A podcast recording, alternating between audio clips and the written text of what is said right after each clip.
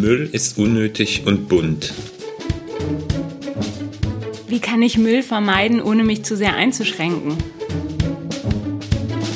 Macht keinen Mist und hört auf mit dem Müll. Hashtag Müll ist Mist.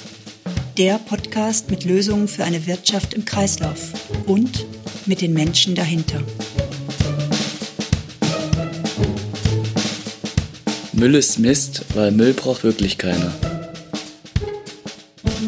Manche entwickeln aus Müll Ideen. Ich bin Christoph Sukup. Herzlich willkommen. Ich begleite Unternehmen auf ihrem Weg in die Kreislaufwirtschaft. Jeden zweiten Donnerstag können wir uns hier hören.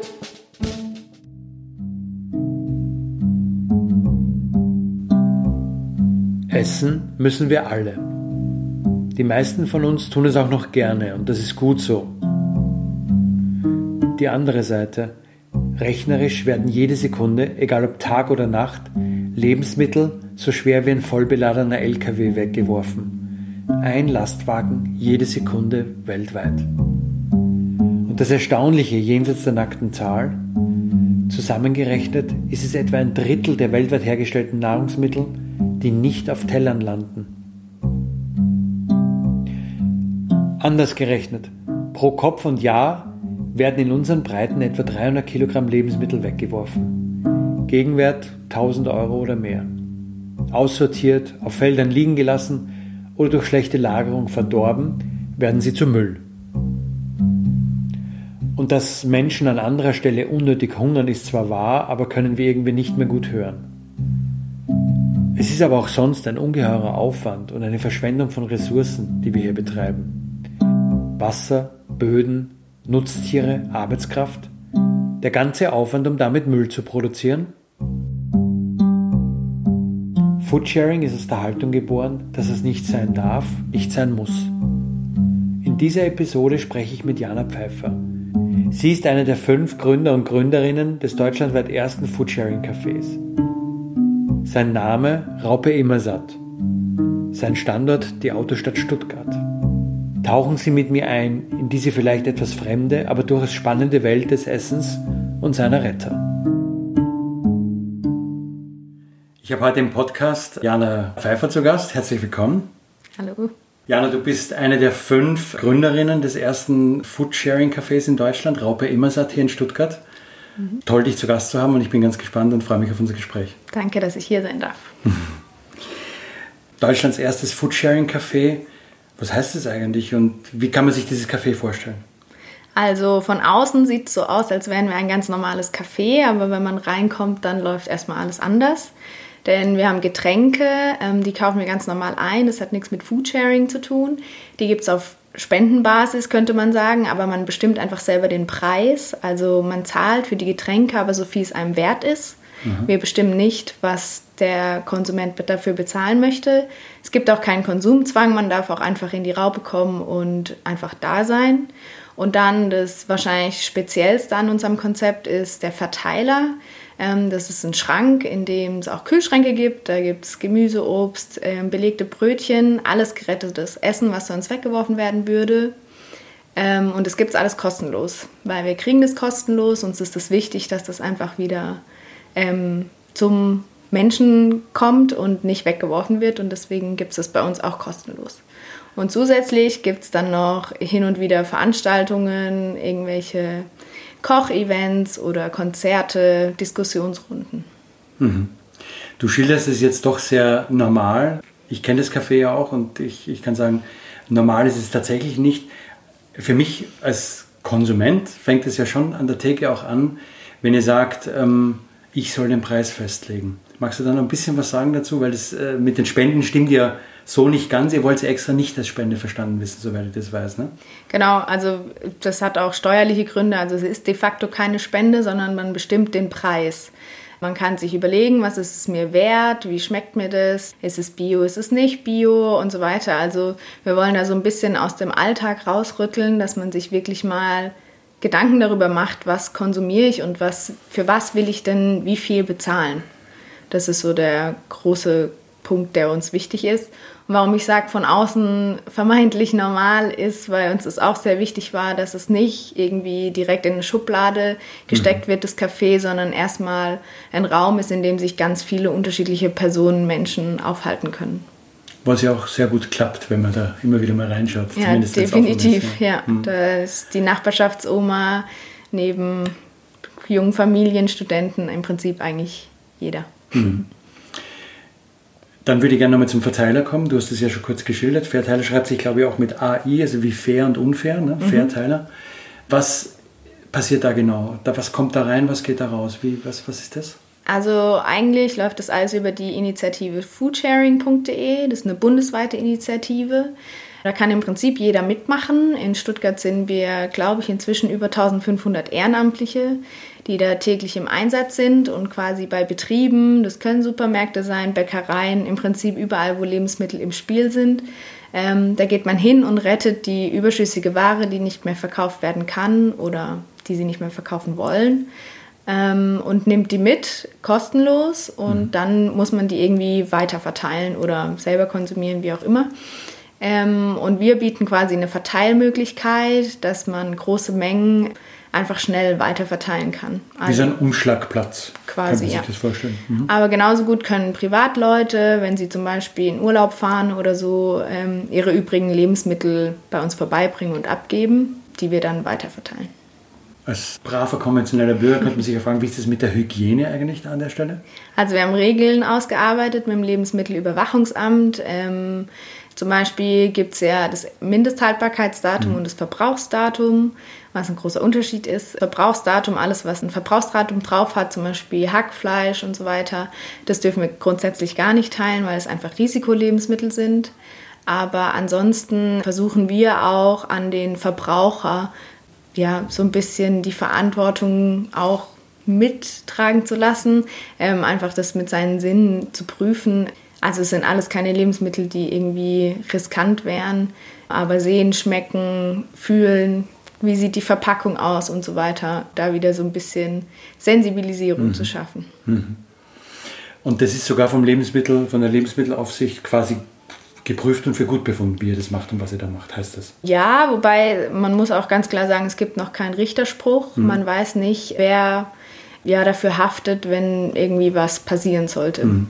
Also das ist noch nicht klar, was passiert. Allerdings gibt es Foodsharing, ich glaube seit 2012 in ganz Deutschland. Das wird überall so gehandhabt. Es gibt öffentliche Schränke und Kühlschränke, diese Verteiler gibt es außerhalb von Cafés, auch in Stuttgart noch weitere. Und bisher ist eigentlich noch nie gab es einen Richterspruch dazu. Kein Anlass bisher zur großen Klage. Offenbar. Ja. Aber jetzt lass uns nochmal gerne auf das, auf das Thema Foodsharing eingehen oder dann nochmal drauf zurückkommen. Foodsharing, Food Saving hört man auch manchmal Containern. Letztendlich hat das alles mit Essen retten zu tun.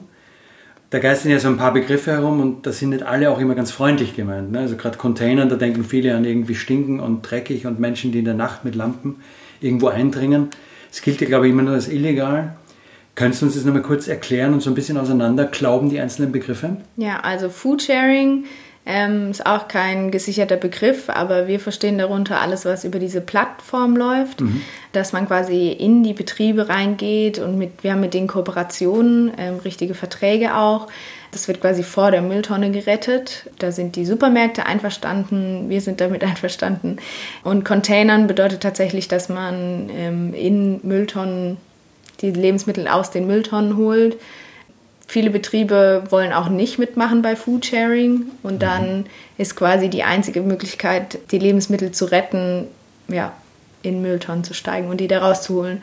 Nichtsdestotrotz ähm, landen da sehr viele Lebensmittel, die nicht da rein gehören und auch danach, nach dem Container, noch gut zu gebrauchen sind. Hm. Der Unterschied ist nur, dass sie schon in der Tonne sind, während die Betriebe, die mitmachen, die quasi gar nicht in die Tonne reintun, obwohl sie es eigentlich tun würden, wenn es Ja. euch nicht gäbe. Genau, ja. Oder wenn ihr nicht kommen. Und das heißt, der Einzelne von den 1500, die es beispielsweise hier in Stuttgart gibt, entscheidet dann selbst, wie weit er geht, ob er da in so eine Tonne reinsteigt oder nicht, oder wie, wie, wie äh, findet das statt, diese Entscheidung, welche Lebensmittel da mitgenommen werden in einem Betrieb, der zum Beispiel nicht kooperiert. Der nicht kooperiert, naja, das ist ähm, nicht Sache von Foodsharing. Das ja. ist im Prinzip eine Sache von jedem Einzelnen, ob er containert oder nicht. Aber Foodsharing ist ähm, auf legaler Weise entstanden, deswegen ähm, ist es schon ein ganz klarer Unterschied mhm. zum Containern. Mhm. Okay. Ich bin selbst im, im Bereich äh, Circular Economy aktiv und, und mache mir da stark, dass Unternehmen sich in diese Richtung aufmachen und unterstütze ja dabei, sich da zu verbessern. Ist denn für euch so ein Begriff wie Circular Economy oder Cradle to Cradle überhaupt ein Etikett, mit dem ihr da arbeitet? Oder wo kommt diese Idee vom Essensretten überhaupt her, wenn nicht aus dieser Quelle? Also für uns geht es darum, dass das Lebensmittel sind, in die schon ganz viel, ganz viele Ressourcen sind da reingeflossen. Und wir sehen es nicht ein, dass wir in so einer Luxus- und ähm, ja, Überschussgesellschaft leben, dass diese Lebensmittel dann weggeworfen werden. Sei das keine Ahnung, Energie oder menschliche Zeit, also Zeit, die wir in die Lebensmittel investieren, das soll nicht weggeworfen werden, sondern soll vielmehr die Lebensmittel wieder wertschätzend entgegengenommen werden. Darum geht es uns. Merkt ihr, dass ihr mit Menschen da ins Gespräch kommen könnt und merkt ihr auch eine Veränderung bei Menschen so im Laufe der Zeit? Also wir merken auf jeden Fall, dass es ähm, ein sehr guter Start in ein Gespräch ist, sowohl mit uns als Personal als auch untereinander. Mhm. Also da sind schon sehr viele Gespräche werden da geführt über die Sache, was uns auch wichtig ist und war. Ob sich tatsächlich was ändert, wissen wir nicht unterm Strich. Ähm, aber letztlich jeder Besuch, jeder, der was aus dem Verteiler nimmt, tut schon was. Und wir haben schon auch oft, höre ich irgendwie, dass am Nachbartisch gesprochen wird, ah ja, guck mal, ich könnte ja auch zu Hause und so. Und wenn, wenn so ein Punkt irgendwie erreicht ist, dann habe ich schon das Gefühl, dass sich sehr wohl was verändert. Ja, oder beim Einkaufen oder so. Ich glaube auch, dass vieles sehr unterbewusst stattfindet und erst nach einer Zeit wirklich sich was tut, hm. was auch vollkommen in Ordnung ist, weil unser Café sicherlich auch ein Stück weit Überforderung ist. Aber ich denke schon, dass sich da was verändert. Was könnte denn so eine Langfristvision sein? Also sowohl vom Foodsharing als auch von dem Café. Also ich frage jetzt, ich will hören, ist die Idee eher, dass es euch eines Tages gar nicht mehr braucht? Weil quasi die Idee der, des Lebensmittelrettens überflüssig geworden ist, es werden keine Lebensmittel mehr verschwendet? Oder habt ihr da eine andere Vision? Beispielsweise, dass einfach ihr dafür da seid, dass diese Lebensmittel, die eben sonst weggeschmissen werden würden, dass sie gerettet werden. Ja. Unser ganz großer, weit entfernter Traum ist schon, dass wir uns selber wieder abschaffen, dass es Aha. uns nicht mehr braucht. Zumindest in dem Kontext Foodsharing, dass einfach keine Lebensmittel mehr weggeworfen werden, weil man einfach wieder ja, zurückkommt zu der Wertschätzung für die mhm. Lebensmittel und wir dann einfach in dem Sinne nicht mehr gebraucht werden. Mhm. Das mhm. wäre schon unser großer Traum. Ob das Realität wird, hoffen wir es.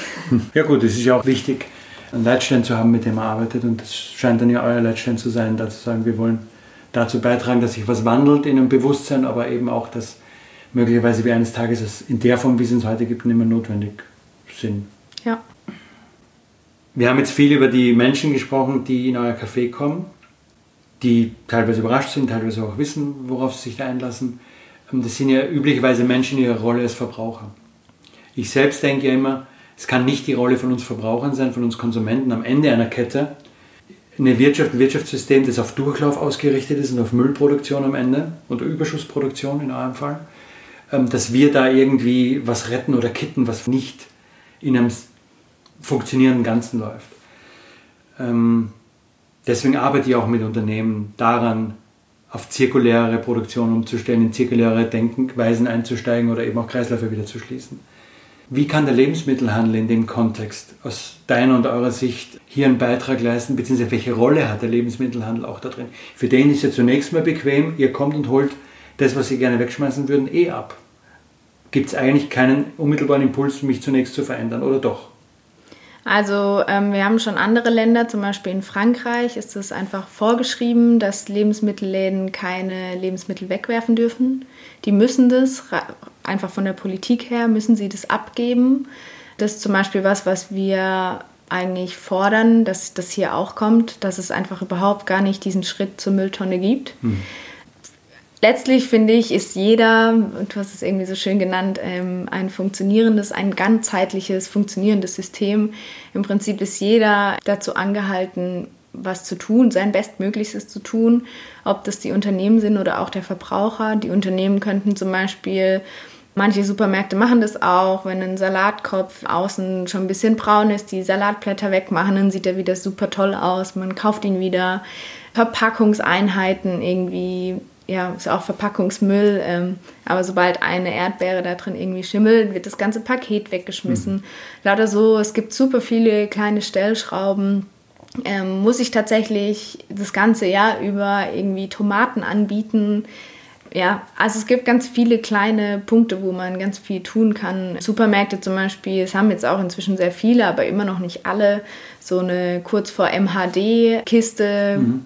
die es dann irgendwie günstiger gibt oder auch ähm, Lebensmittel einfach verschenken, die schon über dem MHD sind. Könnte man ja auch einfach tun, dann müssten wir als Foodsharing erst gar nicht kommen.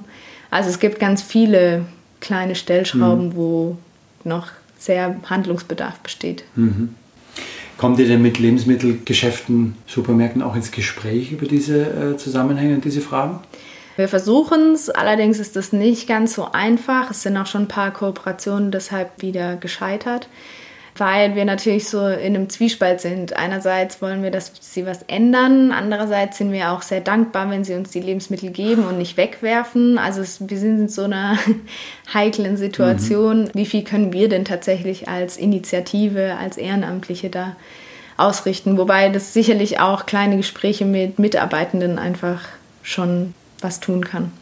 Also das höre ich ja oft in Gesprächen mit, mit Unternehmen oder auch mittleren Managern in, in Betrieben, die mir sagen, wissen Sie, ich muss da was tun, weil meine Mitarbeiter fragen mir danach. Also mhm.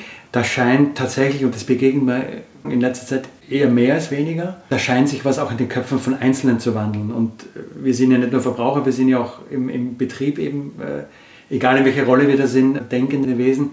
Und da scheint tatsächlich, wie du es gerade sagst, bei Mitarbeitern an manchen Stellen ein, ein Bewusstseinswandel stattzufinden. Die stellen Fragen und wollen offenbar sehen, dass in ihrem Betrieb gewisse Dinge auch nach gewissen, und wenn es nur Vernunftregeln sind, laufen. Ne? Und dass eben nicht Essen rausgeschmissen wird. Und wenn du sagst, ihr habt da manchmal Gespräche auch mit Einzelnen, hat das vielleicht wiederum indirekt eine Auswirkung darauf, dass auch Fragen gestellt werden in so einem Betrieb, die dann dazu führen, dass man sich mittel- oder langfristig auch andere Abläufe überlegt, die, die zu solchen, die dann zu anderen Mengen führen, die, die raussortiert werden zum Beispiel. Ja, hm. wobei das auch nicht nur wir Foodsaver machen müssen. Ich habe mir zum Beispiel angewöhnt, wenn ich passiert nicht mehr so häufig, aber wenn ich mal in einer Bäckerei sein sollte und ähm, abends es nicht mehr so viel Brot gibt in der Auslage, auch das zu loben ähm, und zu sagen, hey, super, dass hier nicht mehr so viel Brot rumliegt. Mhm.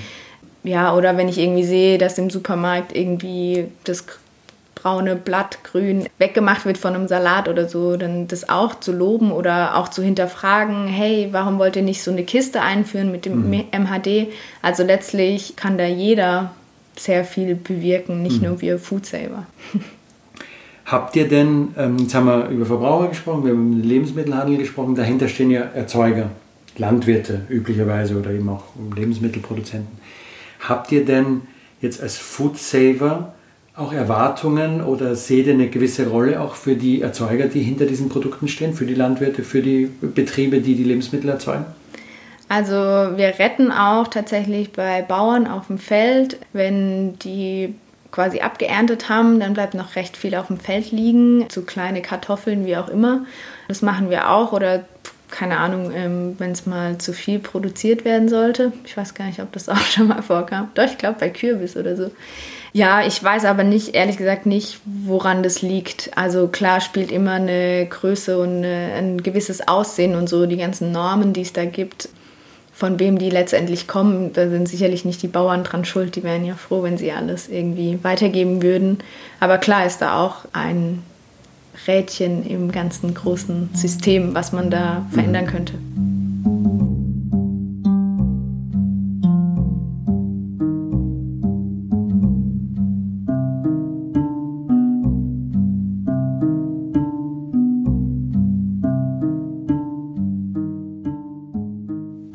Euch Lebensmittel ankommen, ist es ja wahrscheinlich im ersten Schritt egal, oder guckt ihr nicht darauf, ob die konventionell erzeugt sind oder nach Biokriterien, Demeter, was auch immer.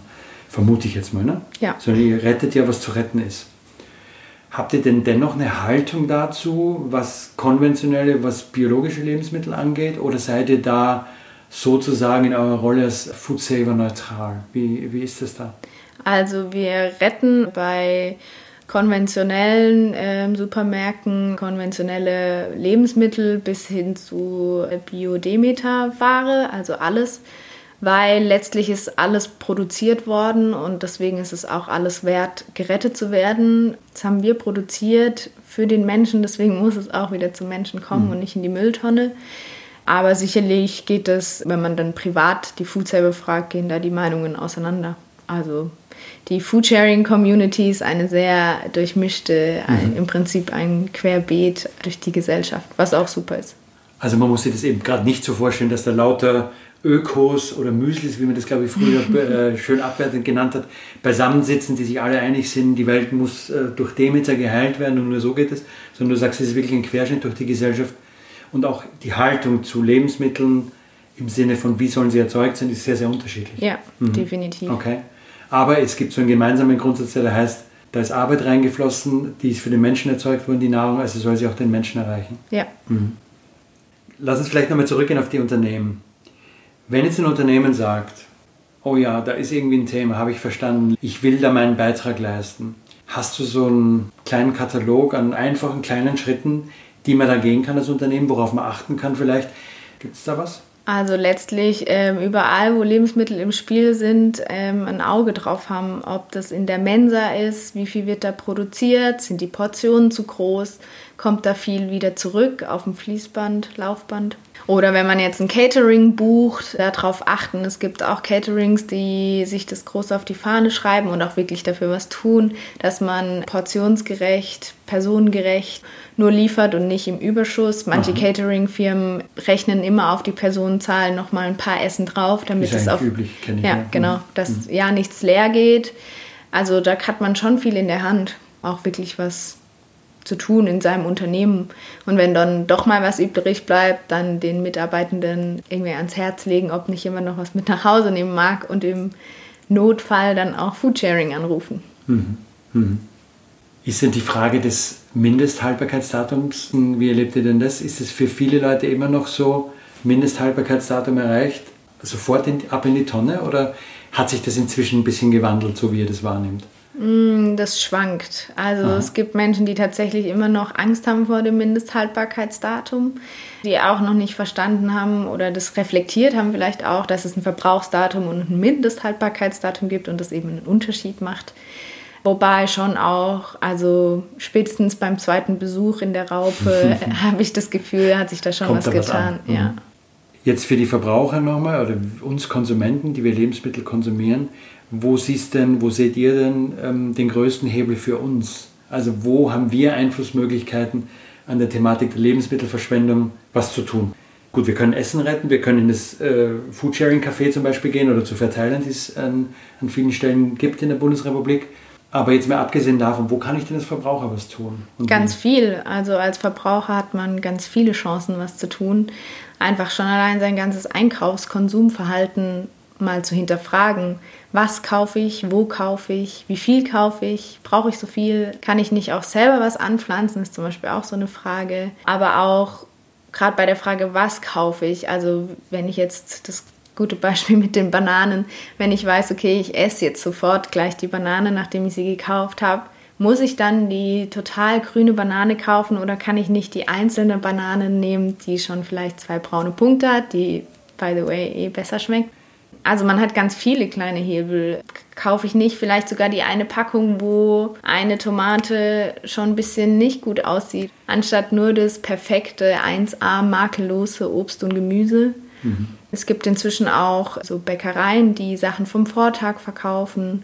Also die privaten Haushalte schmeißen auch einfach super viel weg. Zu Hause gucken, dass man das richtig lagert, natürlich alles aufbraucht, rechtzeitig nicht zu viel kaufen, auch zu Hause. Wir leben in so einer extremen Luxus-Überschussgesellschaft. Eigentlich könnten ganz viele Leute mit ihrem Vorratsschrank noch sehr lange auskommen, mhm. Mhm. was man gar nicht unbedingt braucht. Es erfordert vielleicht ein bisschen mehr Mitdenken. Ne? Wenn ich jetzt ohnehin das Gefühl habe, ich habe ein anstrengendes Leben äh, und dann auch noch mir Gedanken darüber zu machen, was mache ich da jetzt mit meinen Lebensmitteln, könnte natürlich auch den Einzelnen überfordern, den einen oder anderen. Ja, andererseits, wenn ich mir eine Liste schreibe, keine Ahnung, für die nächsten zwei Tage, was brauche ich und dann nur das einkaufe und das koche und das esse, kann es auch Erleichterung sein, als vor einem vollen äh, Lebensmittelschrank zu stehen. Mhm. Ich habe mal das erzähle ich jetzt nur als kleine Anekdote, ich habe ja zeitlang mal mit geretteten Lebensmitteln gekocht mhm.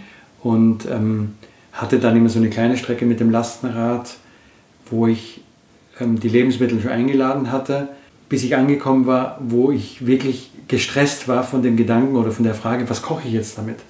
Weil du kochst ja plötzlich ganz anders mit geretteten Lebensmitteln nämlich nicht zutatenbasiert, sondern verfügbarkeitsbasiert. Was ist da und was mache ich jetzt daraus? Mhm. Und das ist schon auch eine andere Denke, habe ich damals gelernt. Also ich habe das dann irgendwann hingekriegt und der Stress hat dann auch nachgelassen nach einer Woche oder so.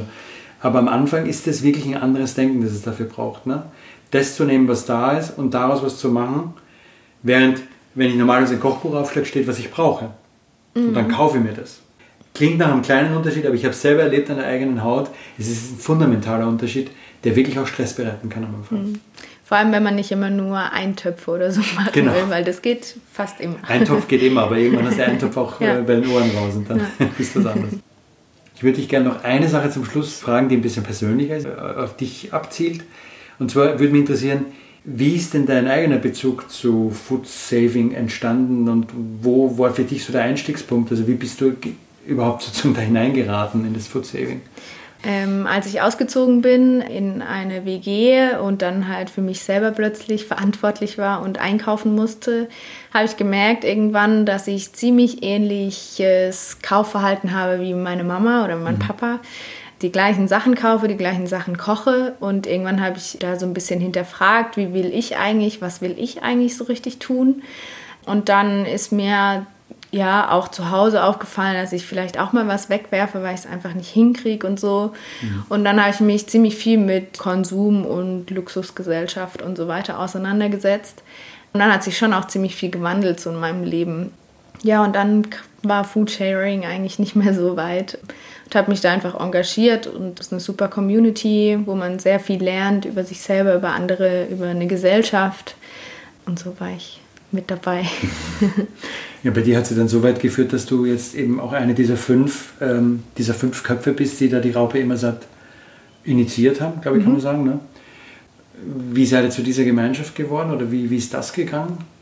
Also wir kennen uns alle über Foodsharing und mhm. die Idee ist auch dort tatsächlich entstanden. Wir haben uns irgendwann gesagt, dass es nicht reicht, einfach nur Lebensmittel zu retten, weil es schon auch ein, so ein Trott ist. Man rettet immer die gleichen Mengen ähm, man hat mhm. irgendwie das Gefühl, ja, okay, ich rette jetzt zwar die Lebensmittel, aber eigentlich so wirklich das Bewusstsein dafür, es ändert sich einfach noch nicht genug.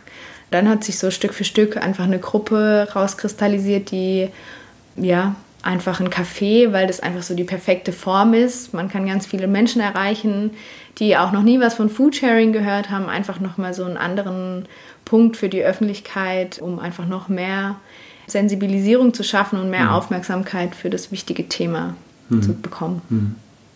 Ja, und es ist, das kann ich jetzt als, als jemand sagen, der da auch gerne ist, durchaus auch ein angenehmes Angebot, das ihr macht und nicht ein Angebot, das jetzt irgendwie aufdringlich oder, oder belehrend daherkommt, sondern ihr seid einfach da und wenn man was wissen will, kann man danach fragen und ähm, äh, wenn er nicht ganz wohl ist äh, mit der selber Preisefindung, dann glaube ich, gibt es inzwischen auch Hilfestellungen, ne, indem ihr ja. Richtpreise nennt.